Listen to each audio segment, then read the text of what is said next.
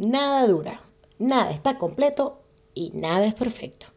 Estas son las tres claves sobre las cuales se basa el wabi sabi, que viene a ser un concepto japonés eh, de la visión estética para hacer referencia a la belleza de lo imperfecto, de lo que es incompleto, lo mudable, a la belleza de las cosas modestas, de las cosas humildes, de las cosas que no son convencionales. Básicamente este, esta filosofía nos llama a disfrutar del presente, encontrar la paz y la armonía en la naturaleza, en las pequeñas cosas, pero sobre todo aceptar pacíficamente el ciclo natural de crecimiento y decadencia.